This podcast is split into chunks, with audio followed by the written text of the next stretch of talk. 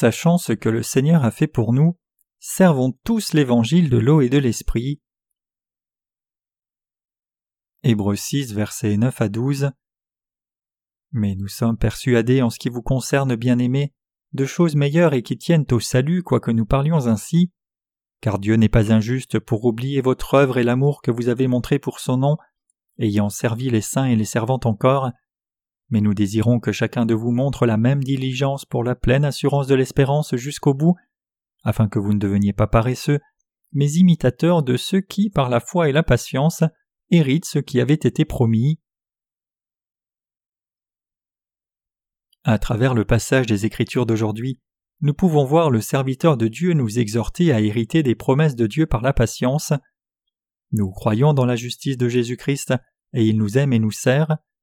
Lorsque nous professions croire en Jésus-Christ comme notre Sauveur, nous professions croire que le Seigneur est né sur la terre pour nous sauver, qu'il est notre souverain sacrificateur, qu'il a porté tous nos péchés en étant baptisé par Jean-Baptiste, qu'il est mort sur la croix à notre place, qu'il est ressuscité des morts, qu'il est monté au ciel et que toutes ces choses ont été faites par Christ par amour pour nous servir. Donc quand nous croyons en Jésus-Christ comme notre Sauveur et la justice de Dieu, nous croyons qu'il nous sert. Nous croyons aussi que notre Seigneur est venu sur la terre pour sauver son peuple de tout péché. Plus concrètement, nous croyons que lorsque Jésus a eu trente ans, il a été baptisé par Jean-Baptiste afin de porter tous nos péchés. Et tout comme il est absolu pour nous de croire que Jésus a porté tous nos péchés une fois pour toutes par le baptême qu'il a reçu de Jean-Baptiste, il est aussi absolument impératif pour nous de croire au sang que Christ a versé à la croix. De plus, non seulement nous croyons que notre Seigneur a porté tous nos péchés en étant baptisé et a été condamné une fois pour toutes en versant son sang à la croix, mais nous croyons aussi qu'il est ressuscité des morts pour devenir notre Sauveur, qu'il est monté au ciel et qu'il reviendra. Ce sont les vérités que nous devons tous croire quand nous professons croire en Jésus-Christ, réalisant qu'il nous sert parce qu'il nous aime. Quand nous professons croire en Jésus-Christ comme notre Sauveur, nous devons connaître et prêcher l'évangile de l'eau et de l'esprit. Quand nous professons croire en Jésus comme notre Sauveur, nous devons savoir ce qu'est l'évangile de l'eau et de l'esprit et croire en cet évangile, car c'est alors seulement que nous pouvons prêcher le vrai évangile correctement. Il est absolument indispensable que nous ayons tous une compréhension claire de la façon dont Jésus-Christ a porté tous nos péchés et nous a sauvés, pourquoi il a été baptisé par Jean-Baptiste et pourquoi il devait mourir à la croix. Quiconque veut croire dans la justice de Jésus doit réaliser et croire dans cette vérité du salut depuis le début. Par l'évangile de l'eau et de l'esprit, en d'autres termes, l'on doit comprendre pourquoi Jésus a été baptisé par Jean-Baptiste, pourquoi il a été crucifié à mort, pourquoi il est ressuscité des morts, pourquoi il est monté au ciel, pourquoi il reviendra, et pourquoi il nous a donné le royaume des cieux. En bref, quand nous professons croire en Jésus comme notre Sauveur, nous devons d'abord construire un fondement solide de la foi. Dès le commencement, Dieu nous a dit d'apprendre la vérité de l'évangile de l'eau et de l'esprit correctement, la comprendre clairement et croire de tout cœur. Vous devez donc réaliser ici que quiconque ne croit pas dans cet évangile même après l'avoir entendu sera condamné, et quiconque trahit la vérité après avoir cru ne sera plus en mesure de se repentir de nouveau. Quand Jésus-Christ est venu sur la terre, il a été baptisé par Jean-Baptiste à l'âge de trente ans, et à l'âge de trente-trois ans il a été crucifié à mort puis est ressuscité des morts en trois jours. À l'époque, Israël était un État tributaire de l'Empire romain. Ayant déjà été sujet à l'Empire romain, Israël a été complètement détruit par le général Titus vers 70 après Jésus-Christ dans une expédition punitive. L'Empire romain a alors éparpillé les Juifs comme punition pour leur rébellion continuelle à sa loi. Le temple d'Hérode en Israël a été complètement saccagé et démoli en 70 après Jésus-Christ par conséquent. Les Romains ont mis le temple en ruine enlevant même les pierres qui étaient enterrées profondément dans le sol, et ils ont vendu les gens d'Israël comme esclaves, les éparpillant ainsi partout dans le monde connu de l'époque. Donc de 70 après Jésus-Christ à la fondation de l'État moderne d'Israël, les Juifs n'avaient pas de pays à eux. C'est seulement après que les Juifs se soient rassemblés et aient lancé une campagne pour établir leur propre État qu'ils ont retrouvé leur pays avec la fondation d'Israël en 1948. Donc cela fait environ six décennies que l'État juif a été restauré, mais maintenant même les Israélites sont toujours en guerre avec les Palestiniens à propos de ces terres. Comment se sentirait l'auteur des Hébreux s'il voyait les Juifs maintenant? Même si l'évangile de l'eau et de l'esprit a commencé en Israël, et que c'est en Israël que les douze apôtres ont prêché cet évangile dès le commencement, il n'y a pas de juifs qui croient dans l'évangile de l'eau et de l'esprit. Ayant été éparpillé dans le monde entier depuis soixante-dix après Jésus-Christ, le peuple juif a été perdu si longtemps qu'il n'a plus eu foi au vrai évangile du salut. En tant que serviteur de Dieu, l'auteur des Hébreux a vu que cette tragédie allait arriver, donc vous pouvez imaginer combien il était triste. C'est pour cela que l'auteur de l'épître aux Hébreux a parlé une fois encore de l'évangile de l'eau et de l'esprit dans cette épître aux Hébreux, leur témoignant à répétition au sujet des attributs divins de Jésus-Christ et sa grandeur. Tous les serviteurs de Dieu des jours de l'Ancien et du Nouveau Testament ont toujours cru au salut qui était obtenu à travers les offrandes sacrificielles. Tous les serviteurs de Dieu dans le Nouveau Testament croyaient au baptême que Jésus a reçu de Jean-Baptiste, sa mort à la croix, sa résurrection, son ascension et son retour. Ils croyaient que Jésus était venu sur la terre comme leur sauveur incarné dans la chair d'un homme, qu'il était Dieu lui-même, et que son baptême et sang était l'antitype définitif du salut. Donc l'auteur de l'épître aux Hébreux a rappelé au sein de son temps de faire preuve de patience et de pratiquer la justice, car Jésus est le juge qui allait revenir dans ce monde. Il est écrit en Hébreux 6 verset 10 Car Dieu n'est pas injuste pour oublier votre œuvre et l'amour que vous avez montré pour son nom, ayant servi les saints et les servants. Nous pouvons servir les saints ainsi que les âmes perdues, grâce à l'amour et au service du Seigneur envers nous. Autrement dit, nous pouvons servir la justice de Dieu parce qu'il nous a servi le premier en se sacrifiant lui-même sans aucune hésitation. Tout ce que le Seigneur a fait pour nous, de sa venue sur la terre pour nous sauver de tous les péchés du monde, au fait de porter tous ses péchés une fois pour toutes par le baptême qu'il a reçu de Jean-Baptiste, sa mort à la croix et sa résurrection des morts, a été fait pour nous servir. Nous ne devrions jamais oublier l'œuvre de salut que Jésus a faite pour nous afin de nous sauver par l'évangile de l'eau et l'esprit. Chacun de nous devrait méditer sur ce salut juste que Jésus a accompli pour nous par l'évangile de l'eau et de l'esprit et y croire. Pensez à l'accomplissement par Jésus de la justice de Dieu. De qui Jésus a-t-il reçu son baptême? Il l'a reçu de Jean-Baptiste. Pourquoi Jésus a-t-il alors été baptisé par Jean-Baptiste quand il était Dieu lui-même et complètement sans péché? C'est pour expier vos péchés et les miens. Par l'amour de Dieu pour nous, Jésus est venu dans ce monde expier tous les péchés en d'autres termes, Jésus devait être baptisé par Jean-Baptiste parce qu'il était l'agneau de sacrifice, venu pour porter tous les péchés du monde une fois pour toutes, en étant baptisé par Jean-Baptiste puis les expier tous. C'est pour cela que lorsque Jésus a dit à Jean-Baptiste de le baptiser, il lui a dit Laisse faire maintenant, car il convient que nous accomplissions ainsi toute justice. Matthieu 3, verset 15. Le baptême que Jésus a reçu de Jean-Baptiste servait à porter tous nos péchés une fois pour toutes. Le problème cependant, c'est que trop de chrétiens sont encore ignorants de ce fait merveilleux, et ils pensent et croient à tort que Jésus a été baptisé juste pour s'humilier et montrer son humilité. Si la vérité du baptême que Jésus a reçu de Jean-Baptiste était juste une doctrine sectaire d'une certaine dénomination chrétienne, alors cette vérité sur le baptême de Jésus n'aurait pas de pouvoir, mais cette parole est l'élément indispensable qui constitue la vérité de l'évangile de l'eau et de l'esprit planifié par Dieu le Père lui-même, et donc tous ceux qui croient dans cet évangile peuvent être témoins de leurs propres yeux que leurs péchés sont expiés. Et pour ceux qui croient déjà dans l'évangile de l'eau et l'esprit, à chaque fois que nous prêchons dans cet évangile, nous pouvons renouveler notre force dans notre vie quotidienne grâce au Saint-Esprit. Si l'évangile de l'eau et l'esprit n'était pas vrai, alors il serait impossible que nos lèvres disent que nous sommes sans péché, et si nous n'expérimentions pas une telle puissance de l'évangile de l'eau et l'esprit, alors nous n'aurions jamais pu le prêcher non plus. Comment quelqu'un peut-il dire que Jésus a été baptisé par Jean-Baptiste en vain? Jésus a été baptisé par Jean-Baptiste pour prendre tous nos péchés, car nous luttons tous constamment avec nombreux manquements charnels quand nous menons nos vies dans ce monde. En d'autres termes, nous laissons une trace de péché à chaque pas de nos vies. C'est pour cela que le Seigneur a porté tous nos péchés, et si ce n'était par le baptême de Jésus, nous n'aurions eu aucune issue à la condamnation éternelle de l'enfer. Donc comment pourrions-nous oublier le baptême que Jésus-Christ a reçu pour nous? Qu'est-ce qui pourrait nous délivrer de tous les péchés que nous commettons chaque heure de chaque jour? N'est-ce pas la grâce de Jésus-Christ révélée par le baptême qu'il a reçu de Jean-Baptiste et le sang qu'il a versé à la croix pour nous? Étant donné le fait que le Seigneur nous ait sauvés de tous nos péchés comme cela et les ait tous expiés une fois pour toutes, comment ne pas prêcher cette grâce merveilleuse? Effectivement, c'est parce que nous ne pouvons que prêcher la grâce de Dieu que nous témoignons de l'évangile de l'eau et de l'esprit à tous dans le monde entier. Nous croyons dans l'évangile de l'eau et de l'esprit, ne pouvons que méditer sur cet évangile et le prêcher tout le temps. Plus nous méditons sur la parole de Dieu de l'eau et de l'esprit, plus nous sommes reconnaissants au Seigneur et plus la grâce du salut devient grande. Plus nous méditons sur l'évangile de l'eau et l'esprit par la foi, plus nous sommes immergés dans l'amour de Dieu. Dans l'Ancien Testament, les animaux étaient séparés entre les animaux purs et impurs, et le bétail, comme les taureaux, agneaux et boucs, étaient spécifiés par Dieu comme des animaux purs. Dieu les considérait comme purs parce que ces animaux ont des sabots fendus et ruminent. Comme une vache à quatre estomacs, quand elle mange, elle rumine. En d'autres termes, les animaux purs régurgitent ce qu'ils ont avalé dans le premier estomac, puis régurgitent ce qui est semi-digéré et le ruminent de nouveau.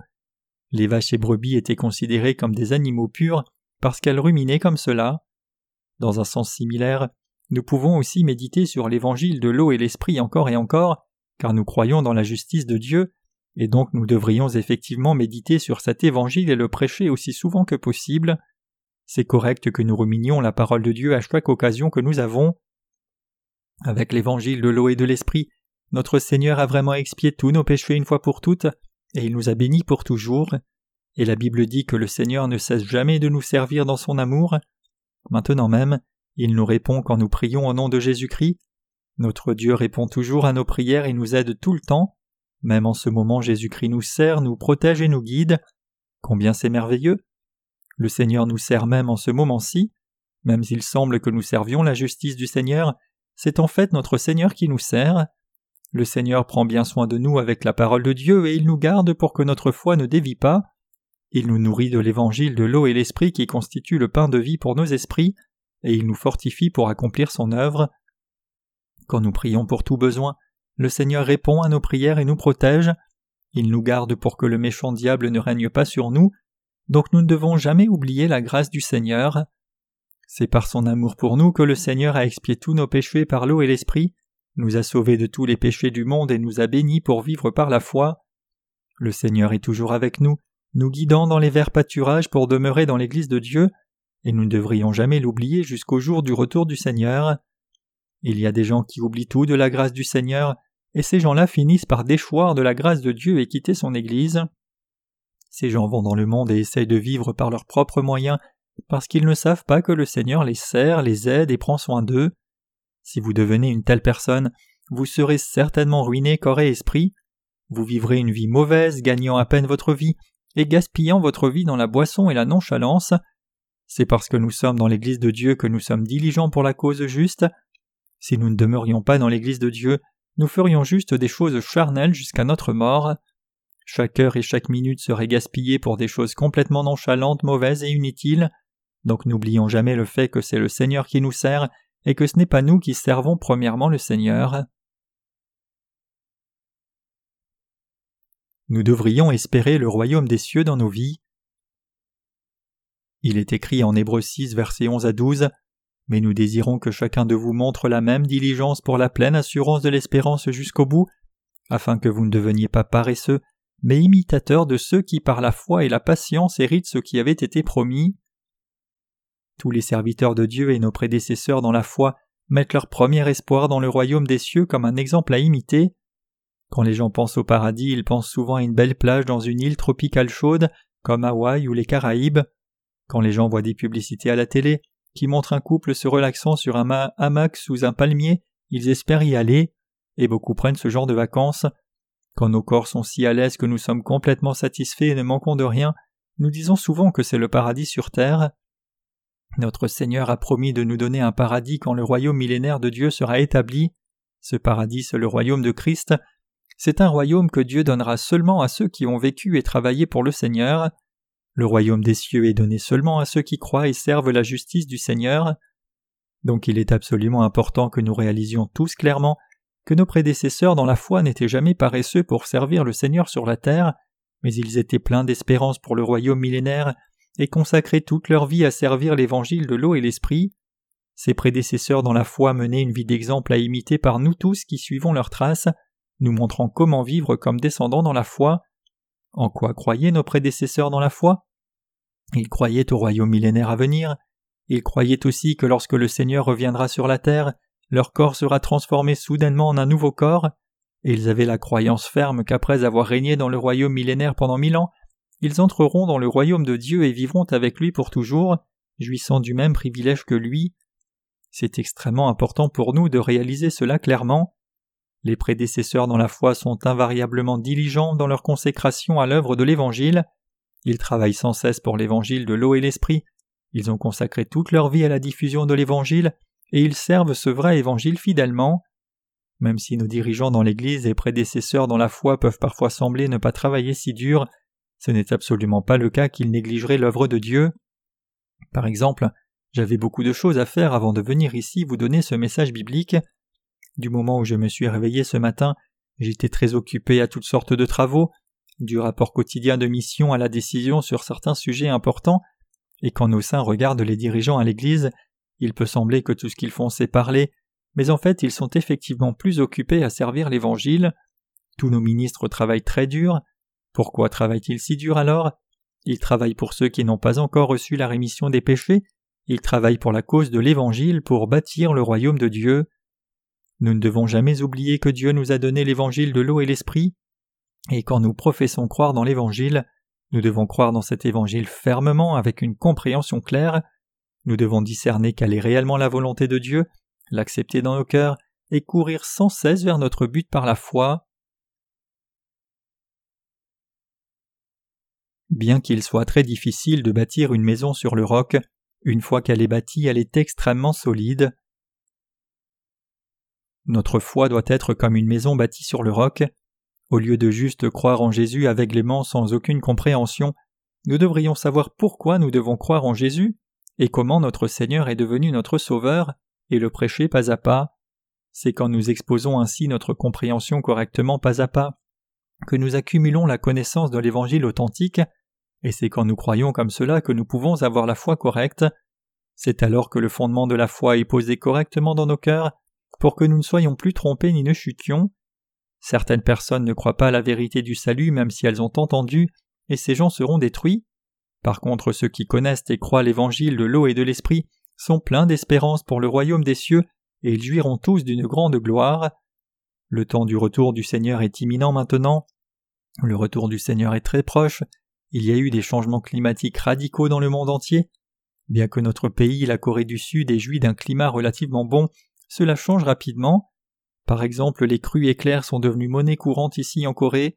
Les précipitations ne suivent plus le modèle prévisible habituel, et à la place une pluie torrentielle et localisée est presque devenue la norme. Ces changements inhabituels sont évidents dans le monde entier. Encore plus troublant, la fonte rapide des calottes polaires à cause du réchauffement global, les couches massives de glace qui recouvraient le pôle Nord et l'Antarctique depuis des dizaines de milliers d'années fondent. L'on dit que le niveau de la mer dans certains pays est déjà monté de pas moins de 60 cm, menaçant de submerger certaines côtes. Cela a été prédit par des scientifiques il y a longtemps. Les scientifiques ont prévenu que si rien n'était fait pour éviter le réchauffement global et la fonte des calottes polaires, le niveau de la mer monterait jusqu'à inonder spectaculairement beaucoup de terre, et cela arrive effectivement maintenant. La seule différence, c'est qu'alors que le réchauffement climatique était une notion hypothétique dans le passé, aujourd'hui c'est une réalité. Considérez ce qui arriverait si le niveau de la mer montait jusqu'à 60 cm. Partout le long des côtes dont l'élévation est inférieure à 60 cm serait submergé sous l'eau de mer. Cette érosion serait assez importante pour changer les cartes du monde, changer la forme des côtes et même faire disparaître certaines plages qui sont maintenant utilisées comme terrain de jeu. Ce serait désastreux pour beaucoup de gens. Imaginez que vous ayez construit une belle maison au bord de la mer mais que le niveau de la mer monte soudainement d'un mètre et inonde votre maison. Ne seriez-vous pas dévasté? Ce ne sont pas que des mots dans le vide quand je dis que la fin du monde vient, mais nous en sommes vraiment témoins à l'œil nu nous-mêmes. L'évangile de l'eau et de l'esprit est maintenant prêché dans le monde entier avec succès, et la cadence augmente encore. Maintenant il est temps de désirer le royaume millénaire. Sans cette espérance nous ne pouvons pas servir le Seigneur diligemment. Si nous n'avions pas l'espérance du royaume millénaire, ou si Dieu ne nous donnait pas ce royaume, que ferions-nous pour soutenir notre vie de foi? Si c'était vrai, rien ne nous distinguerait des incroyants si ce n'est que nous n'avons pas de péché. Nous avons tous la chair comme chacun croyant à la chair, et nous devons tous vivre pour survivre tout comme les autres. Dans notre chair, nous ne sommes pas différents de qui que ce soit d'autre. Cependant, puisque nous avons les promesses de Dieu, il y a deux choses qui nous distinguent des autres. L'une, c'est que nous n'avons pas de péché dans notre cœur, et l'autre, c'est que Dieu va nous donner le royaume millénaire pour y entrer et vivre. Par contre, aucun incroyant ne peut entrer dans ce royaume. Chaque incroyant sera jeté en enfer à la place. La différence qui nous sépare, nous les croyants, de tout incroyant est si grande que cela. Si la seule chose qui nous sépare, c'est que nous avons reçu la rémission des péchés, mais que le royaume millénaire ne nous attend pas, alors nous aurions peu à espérer. Tous les apôtres et les serviteurs de Dieu dans la Bible espéraient le royaume millénaire. Comme ses prédécesseurs dans la foi, vous devez aussi espérer le royaume millénaire et y mettre votre foi. Ce qui nous attend est si merveilleux que c'est de loin meilleur que le meilleur endroit où vous ayez jamais été sur cette terre. Nous devons tous réaliser ici que Dieu a préparé pour nous un royaume qui dépasse notre plus folle imagination, et il nous attend, et nous devons croire cela sans l'ombre d'un doute. Il est absolument impératif que nous ayons tous cette espérance et cette foi. Quand les chrétiens déroutés parlent de l'épître aux Hébreux, ils parlent habituellement juste du sang de la croix, mais ceux qui sont vraiment nés de nouveau peuvent voir que l'auteur de l'épître aux Hébreux continue de parler de l'évangile de l'eau et de l'esprit. Chaque passage de la Bible entière a été écrit par ceux qui étaient inspirés du Saint-Esprit, et c'est précisément pour cela que nous croyons dans la Bible, et ceux qui ont été inspirés par le Saint-Esprit comme cela ne sont autres que ceux qui croyaient dans l'évangile de l'eau et de l'esprit. Nous croyons au baptême de Jésus, sa mort à la croix et sa résurrection, et alors que cela constitue évidemment la vérité du salut, en ce temps présent cela reste encore un mystère pour la plupart des gens. La plupart des chrétiens aujourd'hui croient seulement au sang de la croix parce que c'est ce qu'ils ont entendu, qu'on leur a prêché, qu'on leur a enseigné à croire dans la majorité du christianisme.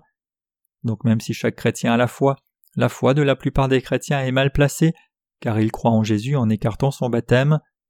Bien sûr, presque chaque chrétien professe croire dans l'incarnation du Seigneur, sa mort à la croix, sa résurrection et son retour, mais la plupart des chrétiens n'ont pas idée que le Seigneur a enlevé tous leurs péchés en étant baptisés, et donc ils ne peuvent entrer dans le royaume millénaire préparé par le Seigneur. Nous ne devrions pas permettre que cela nous arrive. Nous devrions tous croire que le Seigneur est Dieu lui-même, qui nous a servi à travers l'eau, le sang et l'esprit, et qu'il nous donnera le royaume millénaire. Je demande à chacun de vous de croire dans cette vérité.